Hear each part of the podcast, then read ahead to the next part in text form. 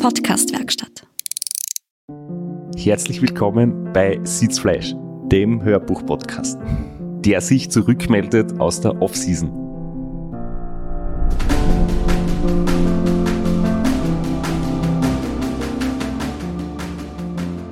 Ja, Off-Season war es ja nur für uns. Äh, veröffentlicht haben wir ja fast, fast durchgehend. Hat keiner gemerkt, dass wir nicht da waren. Und man merkt, dass trotzdem unsere letzte Aufnahme schon eine Zeit zurück war. Wir haben ja vorproduziert, weil wir haben jetzt gerade Startschwierigkeiten. Genau, und vergessen zu sagen, wer wir sind. Weil das ist nämlich der Hörbuch-Podcast mit Christoph Strasser. Nein, das ist mit Florian Kraschitzer. Ja, mit Kraschitzer und Strasser. genau, und jetzt haben wir aber, jetzt haben wir wieder drin. Der Schmäh rennt schon wieder. Apropos Off-Season. Trainingsfrei, wie war es für dich? Hast du trainingsfrei gemacht? Bist du Radl gefahren in den letzten Wochen? Ja, ich bin, bin ein bisschen zum Radfahren gekommen. Ich war eine Woche in Mallorca. Sagen wir so, ich bin Grundlage gefahren. Ein bisschen herumgerollt, habe viel Zeit am Radl verbracht. War sehr schön meistens kurz, kurz. Zwei regnerische Tage, aber es war okay. Kann mich nicht beklagen. Du hast dir deine hunderttausenden Follower auf Instagram immer mit, mit guten Fotos neidig gemacht. Ja, es, das Instagram war an, weil ich war allein unterwegs und hab finster wird's auch früh. Um 17.30 Uhr ist stockfinster und dann hat man viel Zeit mit sich alleine und seinem Handy und dann kann man Insta-Stories ballern. Aber das heißt, jetzt mit äh, Ende November, Anfang Dezember gehst du wieder auf ordentliches Training los. Ich würde das auch als ordentliches Training bezeichnen. Nennen wir es Grundlagenblock. Und ja, jetzt geht's los, weil mein erstes Saisonhighlight kann man ja schon anteasern, findet schon Anfang Februar statt. Deswegen bin ich früher dran als du. Du hast ja erst heute zu trainieren begonnen. Ja, genau. Ich war wirklich äh, fast einen Monat, das waren dreieinhalb Wochen ohne Radl auf Urlaub. Ähm, auf das habe ich mich sehr gefreut. Wir waren ähm, in Südafrika, ähm, waren wandern, kajaken und ähm, ich habe mich natürlich wie immer, wenn ich Alternativsport mache, langsam herangetastet. Ich war in Österreich schon, also im Herbst noch, im, im September und, und, Oktober einige Male auf Bergen, äh, bin schon richtig brav wandern gewesen und habe auch nicht einmal beim Bergabgehen Muskelkater gehabt, weil ich mich langsam herangetastet habe.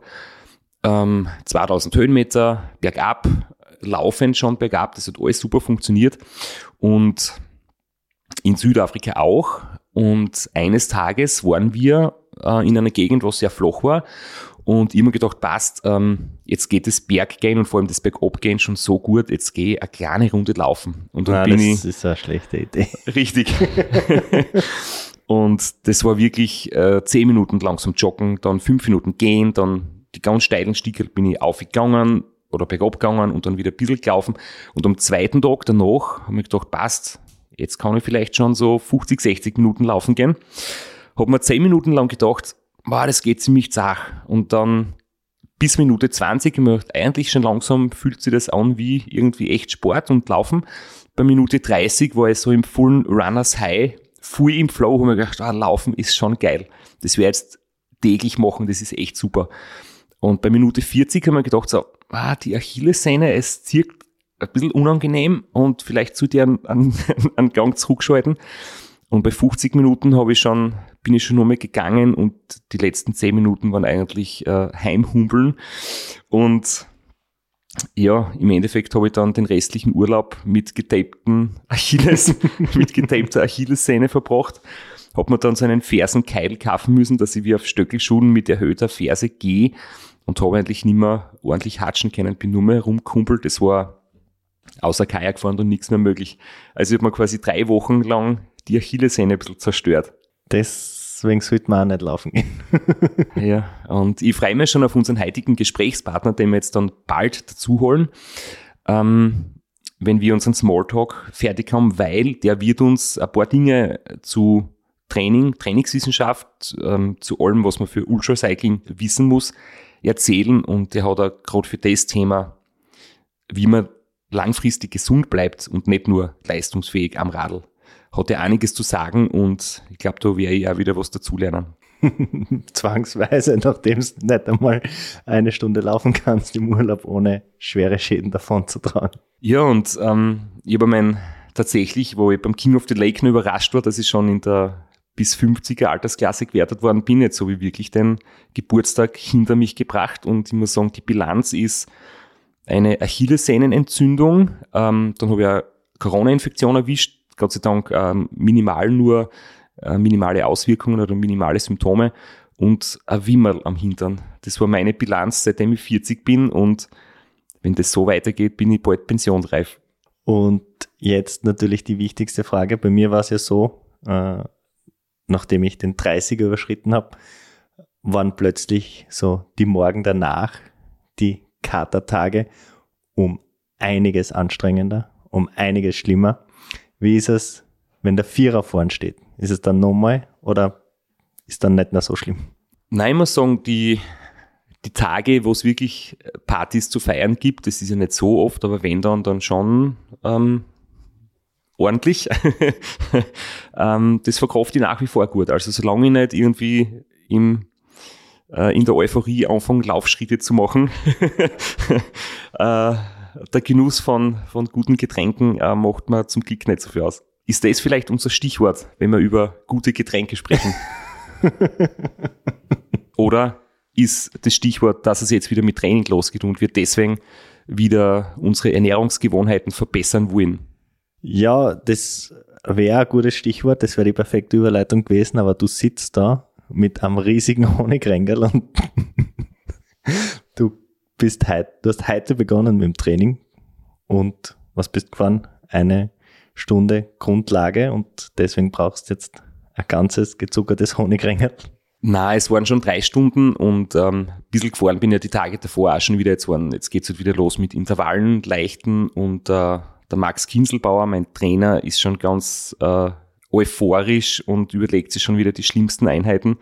Ähm, aber es geht zum Glück schrittweise los, aber es wird wahrscheinlich in einer Woche dann so ein Leistungstest sein zum Einstieg, äh, den Ist-Stand ermitteln und dann werden die Leistungszonen aktualisiert und dann wird's wieder fünfmal die Woche angenehm und zweimal wahrscheinlich höchst unangenehm.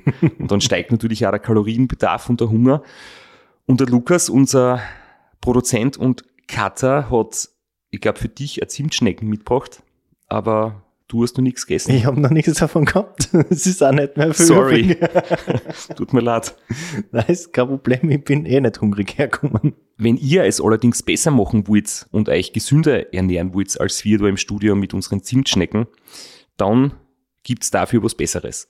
Und zwar unser heutiger Werbepartner Athletic Greens, der euch zusammen mit einer gesunden Ernährung dabei unterstützen kann.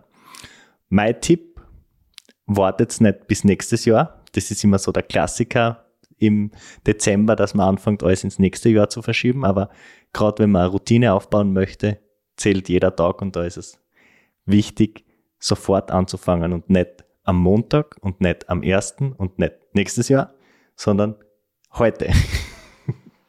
AG1 von Athletic Greens ist sehr einfach zubereitet. Man nimmt den Shaker, füllt ihn mit Wasser an und gibt einen Löffel von dem Pulver dazu. Und enthalten sind 75 Vitamine, Mineralien und Botanicals, die euch, eure Gesundheit und euer Immunsystem unterstützen können.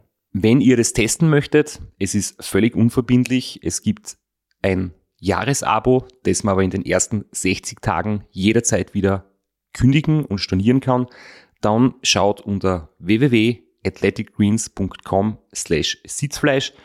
Dort findet ihr die Bestellmöglichkeit und mit unserem Partnerangebot gibt es fünf Travel Packs und einen Jahresvorrat an Vitamin D3 und K2 kostenlos dazu.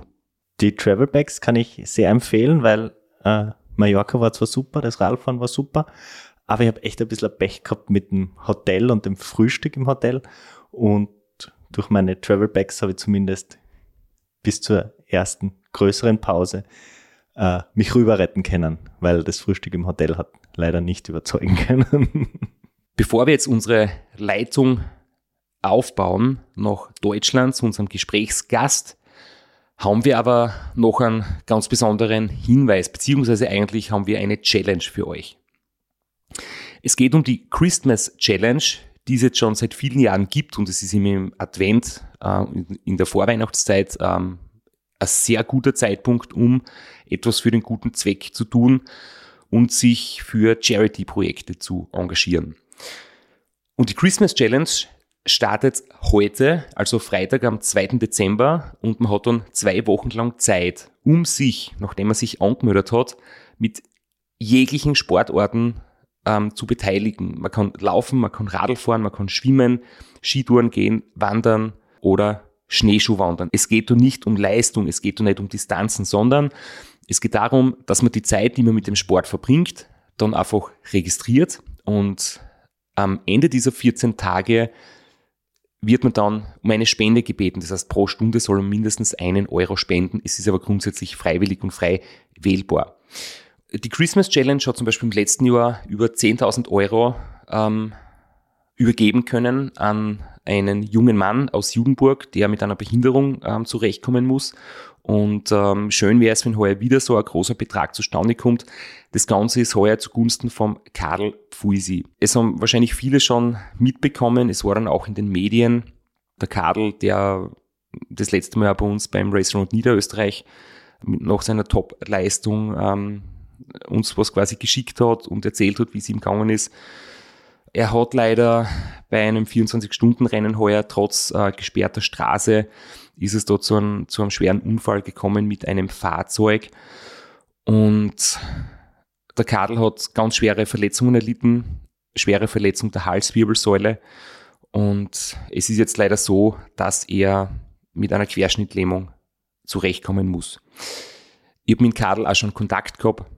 Er macht wirklich das Beste aus der Situation aber es ist sicher so, dass viele Kosten auf seine Familie und ihn zukommen werden. Und da braucht er sicher jede Menge Unterstützung. Also wir werden bei der Christmas Challenge mitmachen. Wir hoffen, dass viele von euch auch dabei sind, um dem Kadel es ein bisschen zu erleichtern, wieder seinen Weg zurück ins Leben zu finden, dass man ihm da ermöglichen kann, äh, die nötigen Gerätschaften und Umbauarbeiten bei ihm zu Hause einfach zu tätigen. Deswegen rufen wir euch alle auf, bitte seid dabei bei der Christmas Challenge.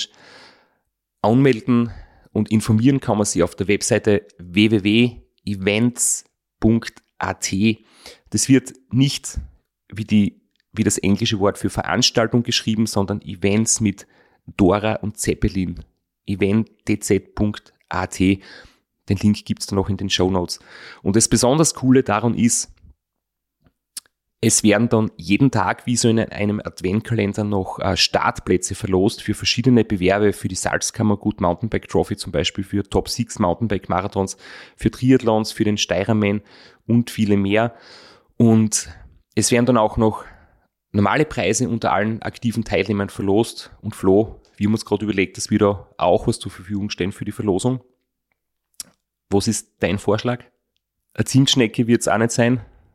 Zimtschnecke werden wir auch nicht anbieten, weil die sind wahrscheinlich nicht lang genug haltbar und der Karl ist gut versorgt mit Zimtschnecken. Seine Frau macht die besten Zimtschnecken, die haben sie mir schon auch während dem Rennen beim Rand zweimal übergeben schon.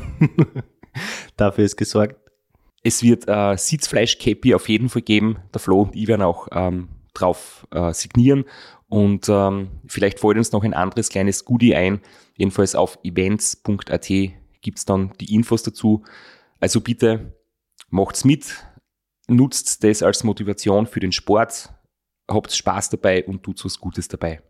Und während der Straps versucht, die Verbindung herzustellen, und, äh, da mit dem Computerprogramm sich abkämpft, durch ein bisschen Zeit schinden. Es war eigentlich nur als Gag gedacht, dass, dass wir Probleme haben mit, mit der Verbindung, aber es hat wirklich nicht funktioniert. Aber Zehn Minuten später, jetzt steht die Verbindung endlich. Wir sehen und hören Stefan Barth, unseren heutigen Gast. Hi Stefan. Hallo Christoph, hallo Flo. Wir nehmen dir jetzt die Einleitung ein bisschen ab. Und äh, wir werden dich dann gleich bitten, äh, dich vorzustellen, aber ich möchte äh, trotzdem kurz was zu dir sagen. Ähm, du bist der Gründer von SPU Coaching, du bist Medical Fitness und Endurance Coach, äh, du betreust Sportler und ähm, beschäftigst dich äh, neben Training und Leistungssteigerung das offensichtlich wichtig ist beim, beim Radsport, äh, besonders auch mit dem sozusagen langfristigen Halt der Gesundheit in deiner Arbeit als Coach. Aber du bist natürlich auch selbst aktiv, hast schon einige äh, Rennen, die viele von uns kennen, ähm, in den Beinen und ganz besonders, du hast gerade ein Buch herausgebracht und aufgrund dessen haben wir gesagt, wir wollen unbedingt mit dir plaudern. Und auch wenn es kein Hörbuch gibt, ähm, werden wir heute einiges besprechen und in der nächsten Episode und du wirst uns einiges erzählen. So, diese lange, komplizierte Einleitung, alles nur um den Hörbuch-Gag nochmal weiterzuführen. Also, lieber Stefan, stell dich am besten selbst kurz vor. Ja, vielen Dank erstmal für, für die Einladung, Flo und äh, Christoph. Genau, also ihr habt ja schon ziemlich viel vorweggenommen, eigentlich, was zumindest meine, meine berufliche Tätigkeit anbelangt. Und der ein oder andere hat's bestimmt schon mitbekommen, dass das Buch jetzt seit ein paar Wochen draußen ist. Und ja, ein Hörbuch leider noch nicht. Aber wenn wir genug Podcast-Folgen aufnehmen, dann müsste ich mir die eigentlich alle mal zusammenstellen, dass wir vielleicht ein Hörbuch daraus machen. Genau, und ähm, ja, meine, mein Werdegang im Sport ist eigentlich wirklich äh, sehr, sehr sitzfleischtauglich, weil ich glaube, da sind so ziemlich alle, alle eure Lieblingsrennen dabei. Ähm, angefangen vom Glocknerman, dem Rennen rund um die Kirchenhalle, was tatsächlich so mein erstes Langstreckenrennen war. Und auch Kehlheim, das 24-Stunden-Rennen, wo der Straps ja auch schon gestartet ist. Also das sind eigentlich so die, die Kandidaten, mit denen ich begonnen habe, dann wirklich auf die Langstrecke zu wechseln. Ähm, weil ich vorher eigentlich im Triathlon erstmal aktiv gewesen bin und meine eigentlichen Anfänge so wirklich des Radfahrens halt wirklich im ja, im Tourenfahren kommen. Also, dass ich eher das Fahrrad als Transportmittel und als Urlaubsgerät genutzt habe, aber eben damals auch schon mit dem Anspruch an mich selbst relativ weite Strecken zurückzulegen und eben ja möglichst viel von Europa zu sehen. Die Anfänge im Tourensport sind eigentlich jetzt in unserem Kontext ungewöhnlich. Bei uns ist es jetzt eher so gewesen, dass die Leute vom jetzt ohne das, das despektierlich zu meinen, vom richtigen Sport kommen, also von äh, sehr, sehr schnell, sehr, sehr sportlich Radfahren und dann irgendwann angefangen haben, das unsupported oder Bikepacking-mäßig zu machen. Und irgendwann sind alle mal den Glocknermann gefahren, scheinbar. das ist echt, echt lustig. Immer wenn wir mit jemandem reden, äh, und bei uns beiden war es ja auch so, dass der Glocknermann so eins der ersten prägenden Rennen war, Leider Gottes wird er jetzt nicht mehr durchgeführt, aber in der guten alten Zeit ist jeder mal den Glocknermann gefahren. Ja, da das sind ja gar nicht so viele Starter. Und aber irgendwie war das auch bei mir eins der ersten Rennen, was so auf der Bucketlist stand. Aber bevor wir vielleicht zu sehr uns gleich vertiefen in die einzelnen Rennen, wie, wie hast du den Sprung gemacht? Wie bist du dann eigentlich so vom, vom Tourenfahren, vom Radreisen zum Ultracycling als Sport kommen oder als, als Wettkampfsport? Ähm, ja, ich glaube, der Christoph ist nicht ganz unbeteiligt. Also er hat, er trägt eine gewisse Mitschuld, muss, muss ich sagen. Ähm, das war eigentlich, wie gesagt, so meine, mein Tourenfahren, das war schon immer sehr weit. Also ich bin auch da immer schon pro Tag ziemlich, ziemlich große Distanzen gefahren und war aber halt eher so, ja, auch schon noch Urlaub. Und das war halt auch ja, so Anfang der 2000er habe ich damit angefangen. Da gab's das Wort Bikepacking in dem Sinne noch gar nicht und ja auch gar nicht irgendwelche Wettkämpfe in dem Bereich oder entsprechendes Equipment so richtig, sondern ich meine, jetzt die wievielte Auflage des Transcontinentals war das jetzt? Acht oder neun, glaube ich, ne? Also das ist ja eigentlich noch relativ jung, so dieser, dieser, dass es im Bikepacking zum Beispiel auch so einen Wettkampfcharakter überhaupt gibt. Und ja, zu der Zeit, wo ich dann eben Triathlon gemacht habe, ähm, das war dann auch die Zeit, wo ich das erste Mal so auf einen Straps aufmerksam geworden bin, gesehen habe, ah, es gibt es gibt überhaupt diese Langstreckenrennen, es gibt sowas wie das Race Across America, das war mir vorher nicht so wirklich ein Begriff. Und dann war das auch relativ schnell für mich klar, dass das eben so der Sport ist, wo ich eigentlich Bock drauf habe, weil das eigentlich genau das ist, was ich vorher auch schon gemacht habe, nur mit Wettkampfcharakter. Und das bot sich dann wirklich an, so dass ich aus dem Triathlon heraus das so ein bisschen ausgefadet habe und eben mich so sukzessive an diese längeren Strecken gewagt habe. Und dann war das, das allererste Rennen war dann wirklich das äh, rund um die Kirchenhalle in Hitzendorf, ähm, wo ich damals gestartet bin, einfach um mal zu gucken, was so geht. Und ähm, genau, bin da mit meinem Auto allein damals hingefahren, hatte keine Crew dabei und nichts. Hab mir da meine, meine Klappkiste mit ein paar, paar Flaschen und irgendwie so ein bisschen Verpflegung an die Strecke gestellt und bin einfach mal drauf losgefahren und das lief ziemlich gut und hat Bock gemacht. Und ähm, ja, dann war klar, dass ich das intensivieren möchte. Und das ist auch, glaube ich, so ein Fun Fact. Ich bin damals das Rennen rund um die Kirchenhalle auf einem Triathlon-Fahrrad gefahren und ich bin ziemlich sicher, dass das bis jetzt niemand gemacht hat und auch nie wieder jemand tun wird, ja. Du, du bist ja zweimal äh, die 24 Stunden in Hitzendorf gefahren. Genau. Bist du beim zweiten Mal wieder mit dem Triathlonrad gefahren oder war das ein einmaliges äh, Experiment, das Fauxpas. nicht überzeugt hat? Ein Fauxpas. das war definitiv ein einmaliges Experiment. Ich hatte damals sogar beide Fahrräder dabei, also mein Rennrad und mein Triathlonrad, aber ich war halt die ganze Saison auf meinem Rennrad eigentlich gar nicht gefahren und der Kurs, ich habe mich damals auch nicht damit auseinandergesetzt vorher, dann bin ich da auch angekommen und dachte so, oh, das ist aber eine verdammt kurze Strecke und ziemlich viele 90-Grad-Kurven. Äh, was machst du denn jetzt? Und, und dann habe ich auch überlegt, naja, fahre ich jetzt auf dem Rennrad, aber wenn du irgendwie das ganze Jahr da eigentlich nicht drauf gesessen hast, hm, war mir das halt auch zu heikel, dann zu sagen, naja gut, jetzt fahre ich da irgendwie ein 24-Stunden-Rennen mit. Und irgendwie zwischendrin Fahrräder wechseln, wenn man alleine ist, war halt jetzt auch nicht so super, weil ich hatte auch keine, keine doppelte Beleuchtung und nichts dabei. Also habe ich mir gedacht, na gut, versuchst es auf dem Triathlonrad und dann schaust du mal, was passiert. Und das, das ging sich dann auch ganz gut aus am Ende. Also, aber beim zweiten Mal bin ich, bin ich auf dem Rennrad gestartet, ja. Ähm, ja, das ging definitiv äh, sehr vernünftig äh, mit dem Rennrad dort zu fahren. Ähm, vor allem äh, die 90-Grad-Kurve ist nicht das einzige. Du fährst dann teilweise ein kurzes Stück über die Gummimatte, hast nur einen einen Höhenmeter über die Kurve oder über die Brücke und direkt nach der Brücke die 90-Grad-Kurve. Also echt äh, sehr technisch dort. Absolut. Und ehrlicherweise glaube ich, ich weiß auch nicht, ob ich es nochmal fahren würde. Also es ist schon eins der 24-Stunden-Rennen, was eine hohe, hohe Leidensbereitschaft von den Teilnehmenden erfordert. Also danach tut einem ja wirklich alles weh. Ein ja. 24-Stunden-Kriterium. ja, Kriterium ist, glaube ich, das, das richtige Wort. Äh, das, das waren so deine Anfänge und du hast gesagt, der Straps hat dich inspiriert.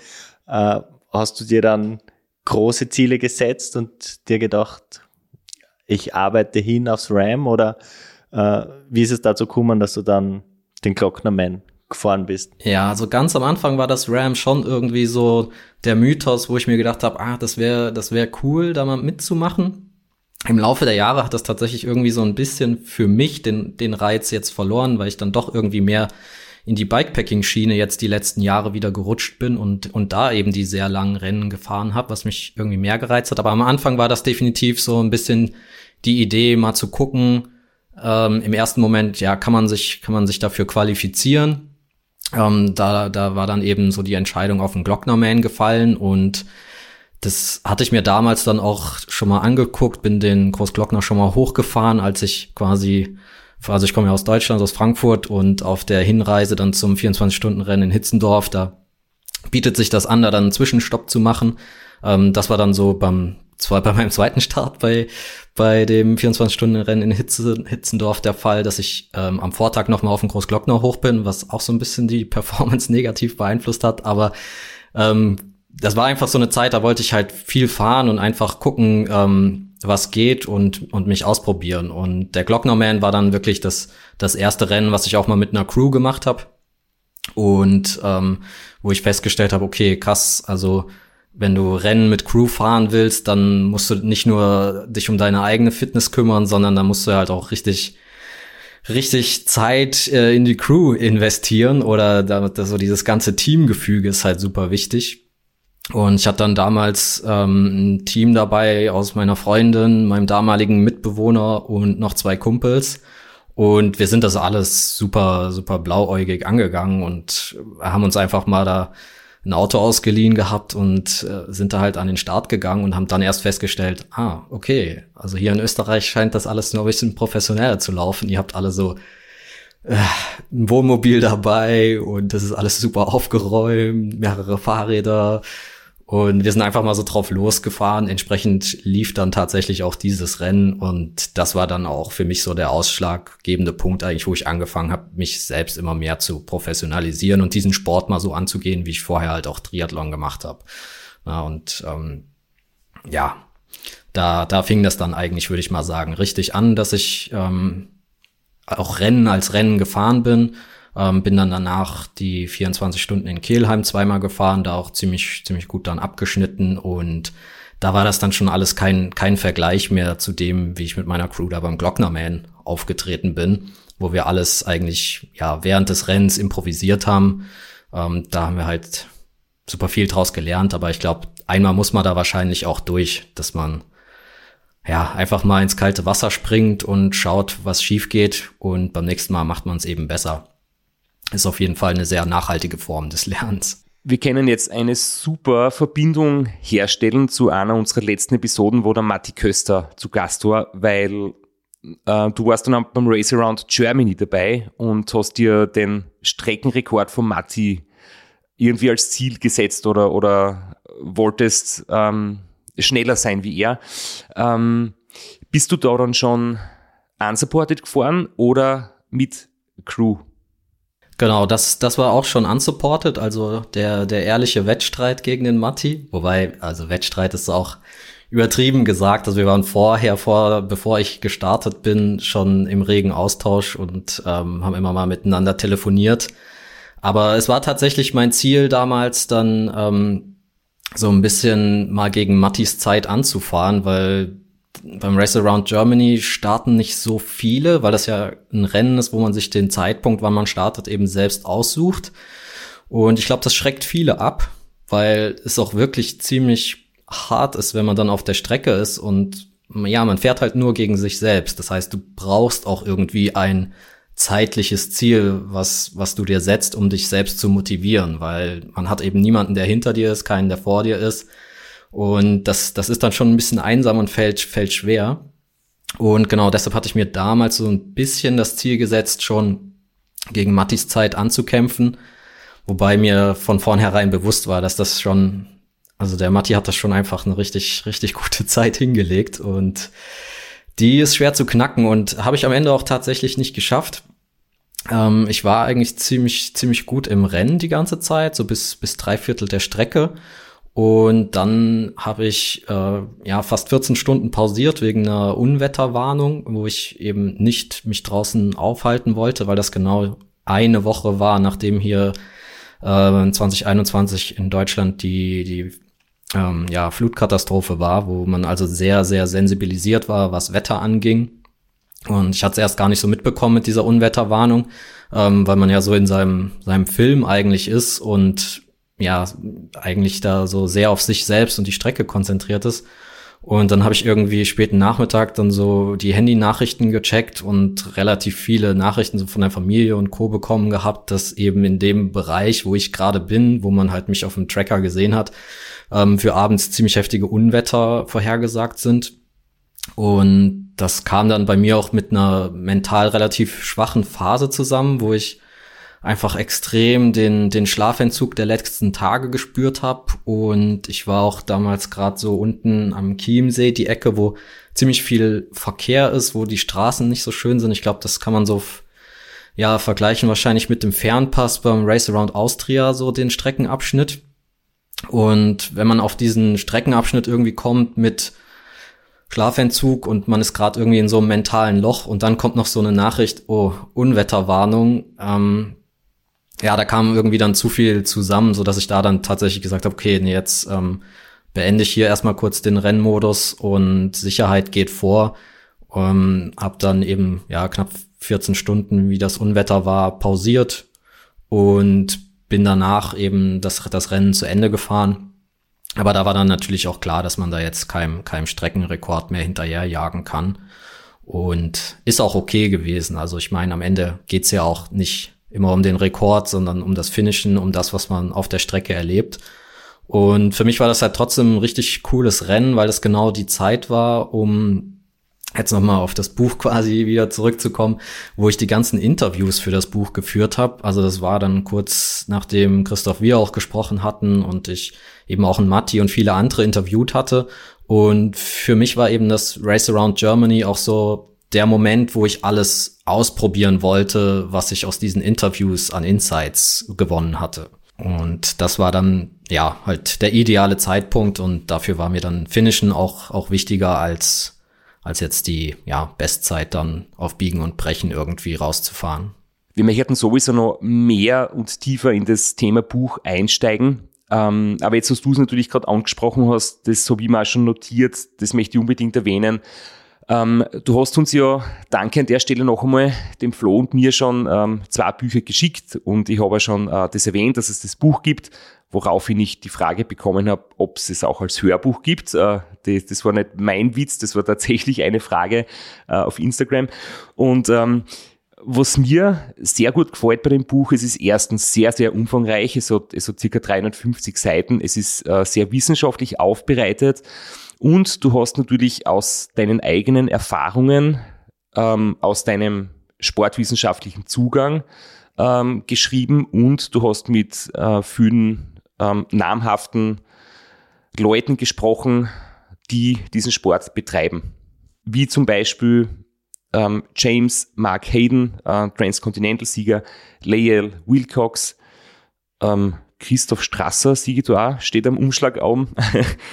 Und ähm, Pierre Bischoff, Mareil Hertel, Jochen Böhringer, Anna Bachmann, Matti Köster, Megan Häkkinen, Edi Fuchs, Ulrich Bartholmös und ähm, ich vermisse Florian Kraschitzer. Hast du den Flo nicht interviewt, oder? Das muss mir durchgerutscht sein. Flo, du musst dich ein bisschen mehr bemühen, dann bist du beim nächsten Buch auch dabei. Ja, oder ich behalte meine Geheimnisse für mich. Ja. ja. Das, ist, das ist mein Edge, dass ich, dass ich vorne bleibe. Genau, auf jeden Fall. Das Buch ist wirklich insofern äh, sehr, sehr spannend, weil du halt von deinen Erfahrungen berichtest, von der Wissenschaft und von ähm, vielen Interviews, die du halt mit, mit vielen ähm, Fahrern, Fahrerinnen geführt hast. Und das super schön äh, aufbereitet in dieses Buch verpackt hast. Bevor wir jetzt zu sehr ins Detail gehen und über das Buch sprechen, dafür haben wir dann später noch noch genug Zeit. Würde ich gern fragen, wie, wie ist bei dir jetzt dieser Shift dann passiert, dass du von sehr ambitioniert, supported, äh, dann umgestiegen bist aufs unsupported? Ja, es sind tatsächlich, glaube ich, am Ende eine, eine Vielzahl von Gründen. Also ein Punkt, der ist, glaube ich, ja oft leider der Fall ist, ist so ein bisschen der, der finanzielle Aufwand, den, den ich dann doch ab einem gewissen Punkt gescheut habe weil ich, wenn ich supported halt fahre, auch Leistung zeigen möchte. Und das hat dann selbst irgendwie ein 24-Stunden-Rennen, wenn man es richtig gut vorbereitet, ähm, ist natürlich irgendwo mit, mit Aufwand verbunden und auch allein mit Zeitaufwand, so, den du irgendwie in deiner Crew ja auch abdecken musst. Das war so das eine, war vielleicht nicht unbedingt das Ausschlaggebende tatsächlich, sondern was mir so ein bisschen gefehlt hat, war das, Gefühl, was ich eigentlich früher hatte, wenn ich diese, diese Radreisen gemacht habe, so dieses Gefühl aus komplett ja, eigener Kraft und auch komplett mit der eigenen Verantwortung, die man trägt, eben solche, solche Distanzen zurückzulegen, was mich dann am Ende doch beim Bikepacking wieder mehr gereizt hat. Und deshalb war dann, als ich so da in dem Bereich die ersten Rennen gefahren habe, auch irgendwie dieses früher mal schillernd erscheinende Ziel Race Across America hatte so ein bisschen seinen, seinen Reiz verloren, ähm, sondern hat irgendwie, ja, haben mich halt andere Rennen, wo ich, wo ich sagen kann, dass, dass mich vielleicht die, die Landschaft mehr reizt oder auch dieses auf sich allein gestellt sein, ähm, mehr überzeugt und mehr dafür gesorgt, dass ich eben wieder in dem Bereich bin, wo ich eigentlich auch, auch meine Anfänge hatte. Und mittlerweile gibt's ja im, im Bikepacking-Bereich so viele kompetitive Formate, ja, also wie jetzt das Transcontinental, wo ja extrem professionell schon vorne mitgefahren wird. Also ich glaube, da stehen auch die Athleten, die Athletinnen, die da, die da mitmachen, in der Professionalität der Vorbereitung auf solche Rennen den Teilnehmerinnen bei einem Race Across America in nichts mehr nach. Also was wahrscheinlich ähm, früher nicht unbedingt so der Fall gewesen ist, wo sich diese zwei Szenen doch, glaube ich, mehr unterschieden haben. Also der Supported-Bereich, der stark auf auf, auf ja, Wettkampfcharakter setzt und der Radreisen, Bikepacking-Bereich, der eben eher so diese Abenteuerlust im Vordergrund hatte. Und mittlerweile kann man aber auch eben beim Bikepacking sich ja richtig harte Rennen liefern. Und das, das war eigentlich so der, der ausschlaggebende Punkt, weshalb ich gesagt habe, nee, dann spricht, spricht eigentlich mehr dafür, wieder in dem, in diesem Format Rennen zu fahren, ja. Du hast es vorher angesprochen, äh, dass es, wie du angefangen hast, noch gar kein Wort dafür gegeben hat eigentlich für das, oder Bikepacking eigentlich kein, kein Begriff war. Äh, wie sehr glaubst du, die Entwicklung, die du gerade angesprochen hast, ist darauf zurückzuführen, dass sich das Material so unglaublich verbessert hat, weil ich, ich war auch schon auf einer Radreise mit äh, Gepäcktaschen und äh, Lowrider und Gepäcksträgertaschen. Das ist natürlich kein Vergleich zu dem, was es aktuell an, an Material gibt. Ja, aber wobei ich, ich glaube, es bedingt sich so ein bisschen gegenseitig wahrscheinlich. Ne? Also ich kann mir nicht vorstellen, dass alle jetzt damit anfangen, äh, weil es halt geiles Material gibt. Auf der anderen Seite werden Firmen auch nicht äh, anfangen, Produkte zu produzieren, wo sie keinen Absatzmarkt für sehen. Also ich glaube, es ist so mh, einfach auch der, der Wunsch bei den Menschen, doch wieder, wieder mehr Zeit draußen zu verbringen, rauszukommen, irgendwie selbst mobil zu sein, unabhängig zu sein.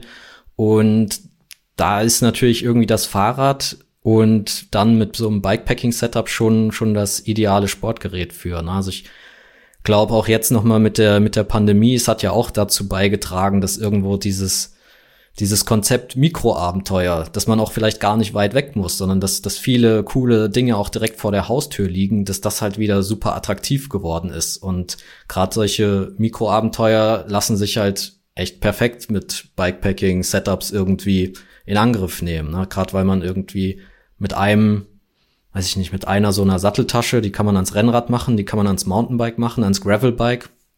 Das ist natürlich dann schon super versatil und kann mir schon vorstellen, dass da natürlich auch irgendwie die, das Vorhandensein von gut, gutem Material auch mit dazu beiträgt, dass es, dass es mehr Menschen machen ne? und dass es immer, immer populärer wird. Aber ich glaube, so das Grundbedürfnis ist einfach wirklich so dieses aus dem Alltag ausbrechen, rauskommen, in die Natur kommen und an einem Wochenende möglichst, möglichst viel erleben und eine hohe, hohe Erlebnisdichte wahrscheinlich auch haben, die man ja bei solchen Bikepacking-Events in jedem Fall hat. Also da passiert ja so viel in so kurzer Zeit, das, das, das schafft man ja danach kaum, kaum zu verarbeiten. Das kann ich sicher alles nur unterstreichen und ich möchte jetzt nur noch vielleicht ergänzen, dass auch die Teilnehmerzahlen und die Anzahl der, der Rennen oder der Bewerbe oder der, der Events einfach sie wahnsinnig entwickelt hat.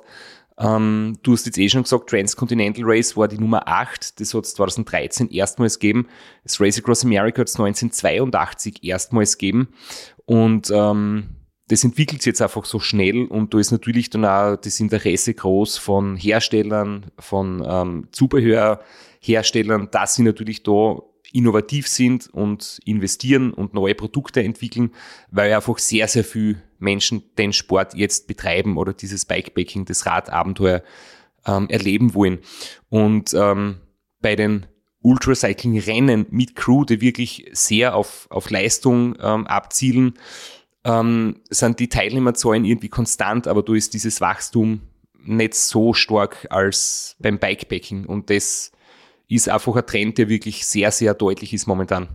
Ja, also ich habe das jetzt gerade jetzt im Oktober, November sind ja die ganzen Anmeldungen eigentlich gestartet bei den bei den Events für jetzt Saison 2023 und allein da hat man es finde ich gesehen bei den ja namhaften Events, die sich schaffen gut zu vermarkten auch über Social Media, ähm, da, da gibt's ja nirgends eigentlich Startplätze. Also du musst ja fast überall darauf hoffen, dass du irgendwie per Losglück den Startplatz bekommst. Oder du musst sofort, wenn das Event gelauncht wird, eigentlich deinen dein Startplatz kaufen. Also jetzt quasi in 23 noch Plätze für 23 bekommen. Das, das ist ja schon bei vielen Events nahezu ausgeschlossen.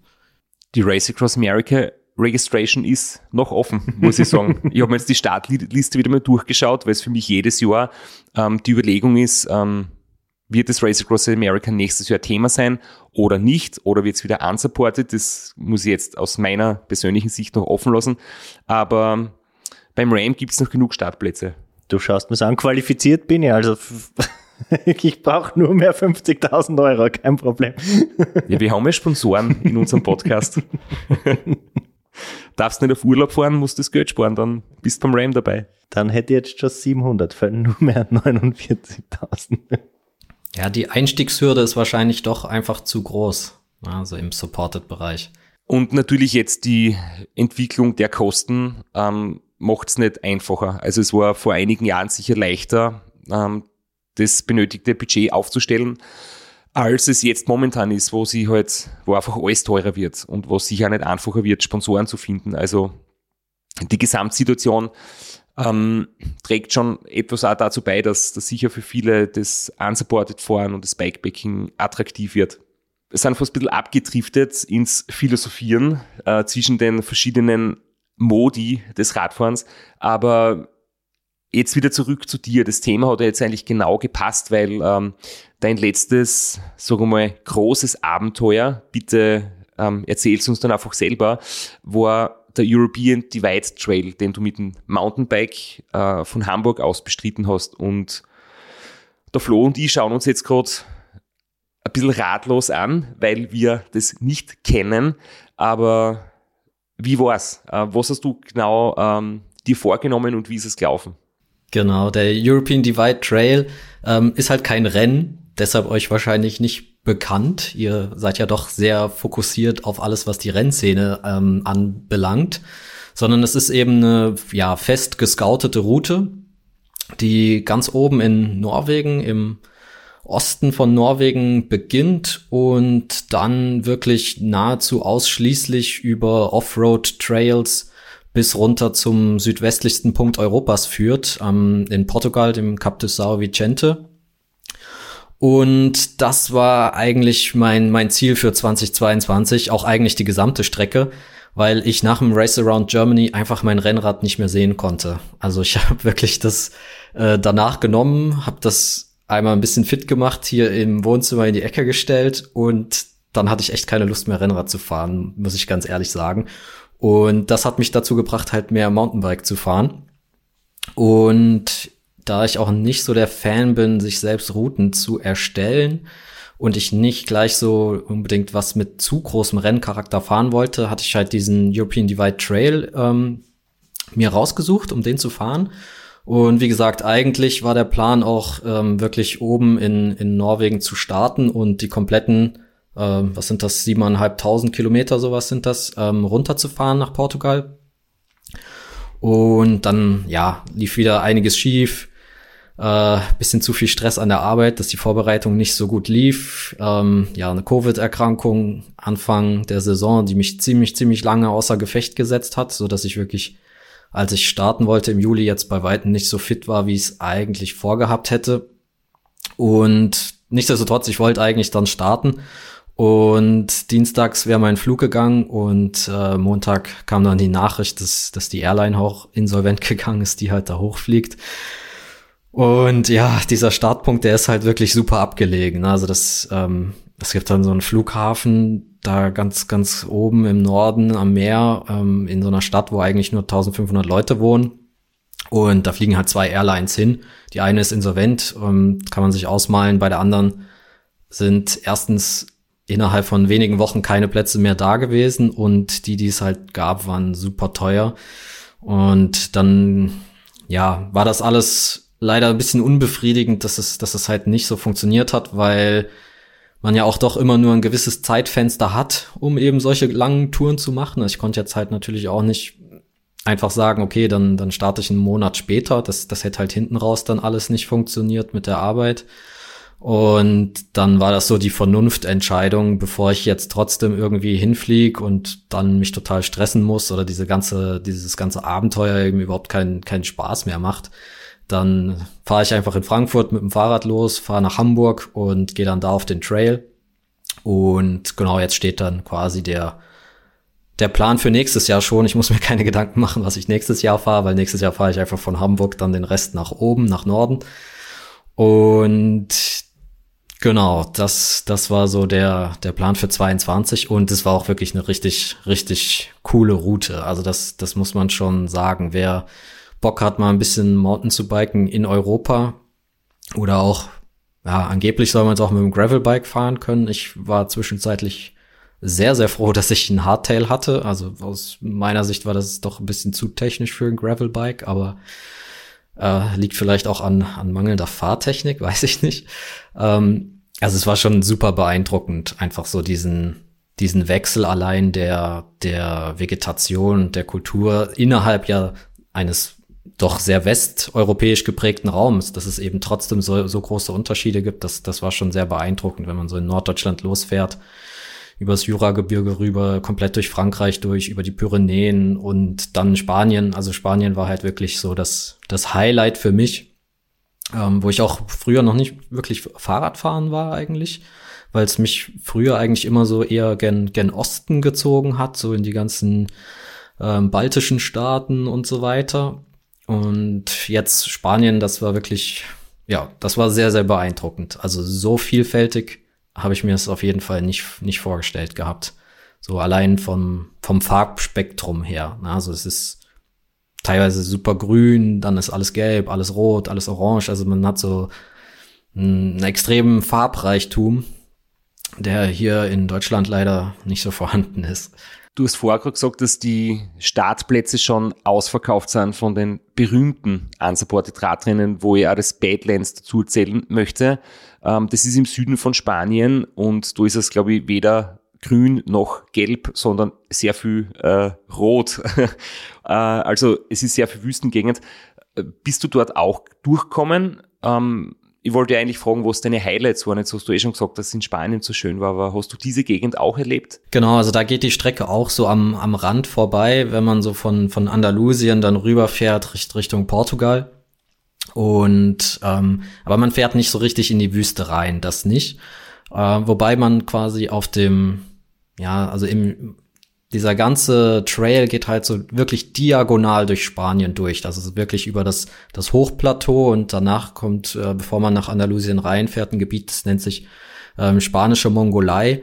Und das war mein absolutes Highlight, weil dieser Name, der trifft's genau. Also man ist in Spanien, aber es sieht aus wie in der Mongolei. Also es ist eine ganz ähm, karge Landschaft, wo auch wirklich gar keine Zivilisation mehr ist. Also da gibt's wirklich zwei Tage, wo du durch gar keine Dörfer eigentlich so richtig kommst. Da siehst du immer nur mal so ein paar, paar ähm, Ziege und Schafen, Schafe irgendwie weiden.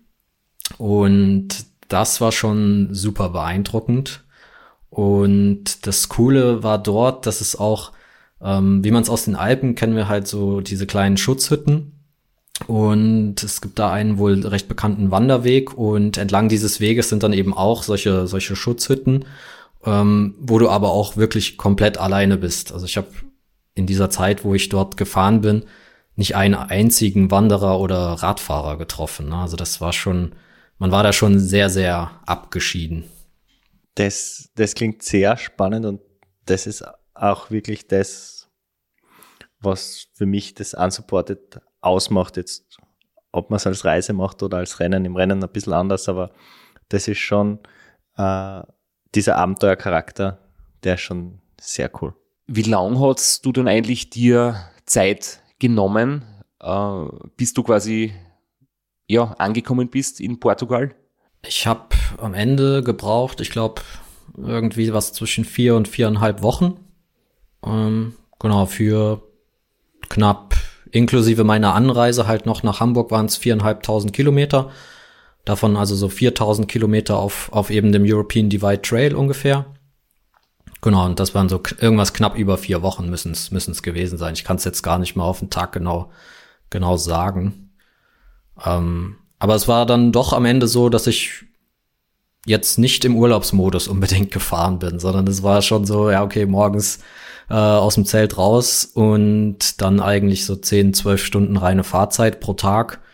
Und die Distanz ist dann halt sehr, sehr unterschiedlich. Also es gibt Streckenabschnitte. Ähm, hinter den Pyrenäen hatte ich einen Tag, da da, da, da ging es einfach nicht vorwärts. Ja, also es war auch, ich hatte ähm, ein Nabendynamo an meinem, an meinem Mountainbike verbaut, so dass ich halt immer mit so einem USB-Lader auch halt Handy und ich habe so ein bisschen YouTube-Videos unterwegs gemacht, dass ich das ganze Equipment aufladen kann.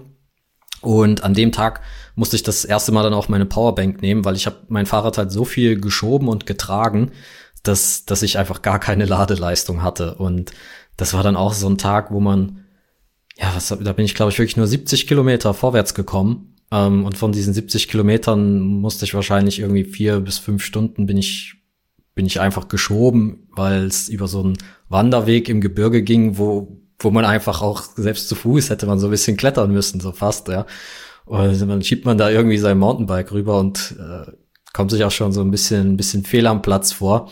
Ähm, deshalb hat so die Distanz, die man pro Tag schafft, die hängt schon sehr, sehr stark vom, vom jeweiligen Terrain ab.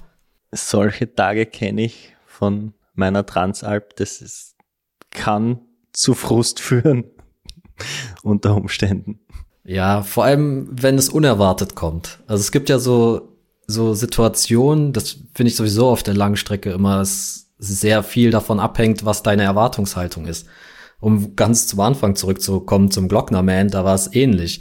Dann hat man so dieses, man schaut sich das Höhenprofil an und man fährt halt zweimal den Großglockner hoch und das sticht so extrem heraus, dass man irgendwie manchmal dazu neigt zu denken, wenn ich das zweite Mal den Großglockner gefahren bin, dann habe ich es ja fast geschafft. Und man unterschätzt komplett, dass danach aber ja auch noch irgendwie, weiß ich nicht, 4000 Höhenmeter kommen. Nur eben nicht mit ganz so ganz so steilen Anstiegen oder nicht so vielen Anstiegen am Stück. Ganz so steil stimmt ja doch nicht mal, weil man ja die Sobot am Ende noch mal hoch muss. Aber das ist, finde ich immer, hat echt super viel damit zu tun, auf was habe ich mich jetzt vorbereitet. Ne? Also wenn ich weiß, es kommt jetzt so eine Hike-Bike-Passage, hm, ja gut, dann, dann kann ich mich da auch drauf einstellen. Wenn die aber so aus dem Nichts kommt, dann kann einem das schon mal echt, ja, den, den Tag versauen, auf jeden Fall. Der Flo und ich schauen uns gerade an und schmunzeln. wissend. ja, wir nicken wissend. Und ich habe das dann immer sehr genossen, wenn ich dann von meinem Team ähm, die aufbauenden Worte höre, so, es ist nicht mehr weit. du hast das Gröbste schon geschafft. Ja, und dann stehst in der windischen Höhe und weißt nicht, wie du darauf kommen sollst. nee, ich wollte nur sagen, aufmunternde Worte sind äh, manchmal schwierig im Ultracycling. Die können auch nach hinten losgehen. Ist aber gut, man kennt seine Crew. Ja, gut gemeint ist das Gegenteil von gut gemacht. Äh, beziehungsweise es ist ja der, der Absender der, der frohen Botschaft hat vielleicht was anderes bewirkt, als es beim Empfänger dann ankommt. Oder er wollte was anderes bewirken. Ähm, auf jeden Fall hast du ähm, bei deiner ja, Europadurchquerung ähm, deinen YouTube-Kanal immer wieder gefüttert und auf den möchte man hinweisen, weil der ist echt cool. Du hast da nicht nur deine, deine Fahrt äh, dokumentiert und ähm, uns irgendwie teilhaben lassen an deinem Abenteuer, sondern immer wieder sehr, sehr interessante und wissenswerte, einfach auch Tipps und Tricks sozusagen ähm, eingearbeitet. Und ja, das war sicher auch schon, oder? Weil du mitten im Buch drinnen warst und dich mit den Themen beschäftigt hast. Ähm, war das so, dass du quasi auch ähm, diese Zeit mit dir selbst sozusagen im Kopf ein bisschen damit verbracht hast, äh, an dem Buch weiter oder fertig zu arbeiten? Ja, genau. Also das, das Buch war zu dem Zeitpunkt schon größtenteils fertig eigentlich. So, das ging dann noch so in die in die Feinabstimmung danach, ähm, was ich dann gemacht habe, als ich wiederkam. Aber genau, also so eine so eine große Tour ist halt immer die perfekte Gelegenheit, um um nochmal alles auch so Revue passieren zu lassen. Und ja, mit dem, mit dem YouTube-Kanal, ich hatte einfach mal so quasi die Kamera mitgenommen und mir gedacht, okay, wenn du jetzt so eine, so eine Tour machst, ähm, halt doch einfach mal so ein bisschen was fest. Und die Idee war eigentlich wirklich so, die, die Realität halt aufzunehmen. Also ähm, es gibt irgendwie immer mehr coole, cool gemachte Videos von, von Badlands und von anderen Events, die aber immer auch sehr, ja, natürlich ähm, dieses Event in den Vordergrund stellen.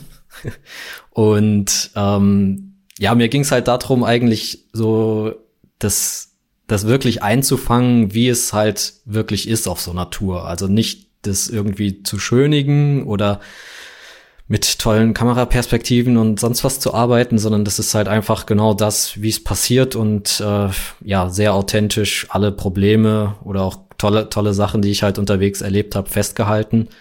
Und dann immer mal, wenn wenn es gerade gepasst hat, habe ich versucht, so ein bisschen ein bisschen Mehrwert mit einfließen zu lassen, genau. Also dass es mal so ein bisschen ein Video über Saddle Source gibt, was man dagegen machen kann vielleicht oder ähm, ja, ich habe immer mal so ein paar, paar Stabi-Übungen und sowas mit einfließen lassen, wenn ich die halt gerade gemacht habe, so ein bisschen erklärt, ähm, was halt ganz, ganz gut tut auf so einer langen Tour, wie man seinen Körper dann noch so ein bisschen abseits des Rads vielleicht auch äh, ein bisschen pflegen kann. Und genau, das ist am Ende dann, ja, sind es tatsächlich relativ viele Videos geworden, weil ich mit jedem Tag eigentlich, den ich gefahren bin, hat es mir mehr Spaß gemacht, weil es auch ja eigentlich, also ja gut, man ist halt auch über einen Monat alleine gewesen. Das ist auch irgendwie ganz nett, wenigstens mit der Kamera zu sprechen, ja. Ähm, so, das ist, dass es mir dann auch im Laufe der Zeit immer mehr Spaß gemacht hat, diese Videos wirklich, wirklich aufzunehmen, so dass ich es dann auch bis zum Ende durchgezogen habe. Da war ich mir am Anfang gar nicht so sicher, ob, ob das so sein wird. Nicht nur, was du in den Videos mit uns geteilt hast, sondern auch im Buch. Darüber, über die Details werden wir einfach in einer weiteren Episode sprechen. Äh, du bist so nett, stellst dich für eine weitere Episode zur Verfügung, du bleibst bei uns und unsere Zuhörerinnen hören dich und uns in der nächsten Episode. Sehr gerne. Dankeschön. Darf ich nur ein Schlusswort anhängen, Flo? Oder ja, ja, ist es so wichtig, dass du ja, abschließt? ähm, ich möchte nämlich äh, zum Ende noch sagen, ähm, natürlich kann man sich das Buch Ultracycling und Bikepacking, alles was du wissen musst, ähm, in meinem Shop auf ultracyclingshop.com bestellen.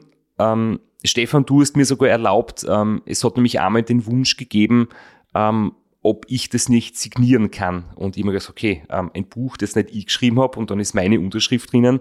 Ähm, aber ich glaube, für dich äh, ist das akzeptabel, oder?